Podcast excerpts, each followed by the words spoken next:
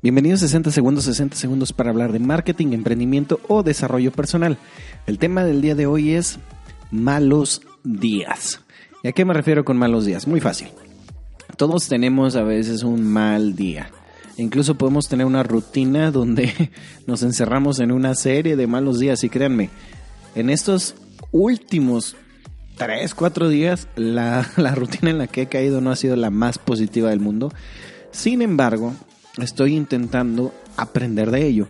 Créanme, no ha sido nada fácil. A veces este podcast, a veces esta sección la uso como una catarsis para compartirles a ustedes que si están pasando por un momento difícil, no son los únicos.